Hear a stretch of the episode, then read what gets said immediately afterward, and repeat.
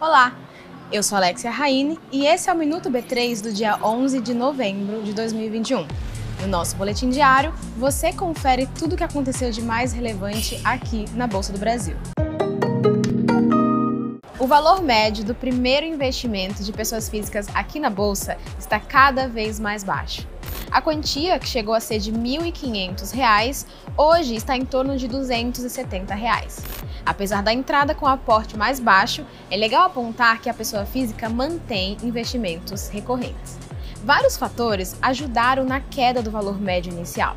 Um deles é o acesso facilitado dos investidores aos BDRs, que são títulos de empresas no exterior emitidos por aqui. E a B3, a CVM e instituições parceiras abriram hoje inscrições para o Prêmio Imprensa de Educação ao Investidor. A premiação busca reconhecer reportagens que informaram melhor o cidadão sobre temas do universo financeiro. O Ibovespa B3 fechou o dia em alta de 1,54%, aos 107.594 pontos. A empresa com melhor desempenho do dia foi a Melius, com alta de 10,08%.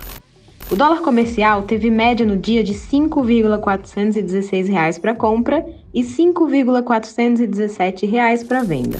Já o euro teve média de R$ 6,212 para compra e R$ 6,214 para venda.